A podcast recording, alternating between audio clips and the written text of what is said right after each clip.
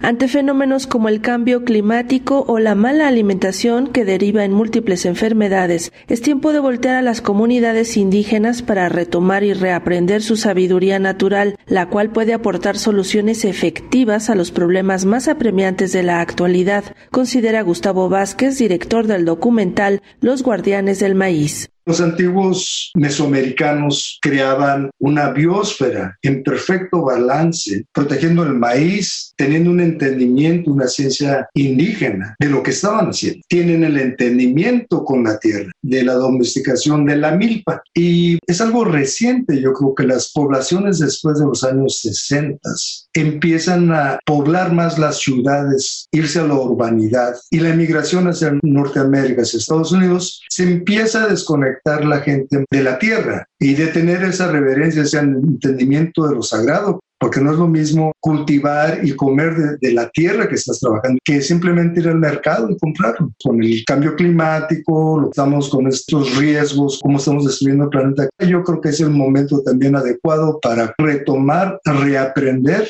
escuchar a las comunidades indígenas, no nomás de Mesoamérica, del mundo, que están cerca de la tierra, porque realmente están aportando una solución hacia el futuro y han hecho un gran esfuerzo por miles de años de mantener esa sabiduría de lo que producen. La proliferación de la comida chatarra y el inminente dominio de corporaciones transnacionales sobre la actividad agrícola son algunas de las principales amenazas que hoy enfrenta el maíz y que se muestran en este trabajo documental. Son varias amenazas. Una de ellas es la comida chatarra que ha invadido los pueblos tradicionales. Se encuentra en todas partes. La Coca-Cola es más barata que el agua, que la leche. Entonces, hay muchos problemas de salud. Hay obesidad, como se menciona en el documental. Con el cambio climático hay sequías o hay demasiada agua. Eso afecta mucho al campo y las comunidades. Y bueno, el problema en gran parte ha sido el mismo gobierno mexicano que con ese tratado de nafta importa una gran cantidad, 16 millones de toneladas al año de maíz transgénico. Se supone que es para alimentar al ganado. El problema es de que si esas semillas contaminan los campos de maíz ancestral, Monsanto, Bayer,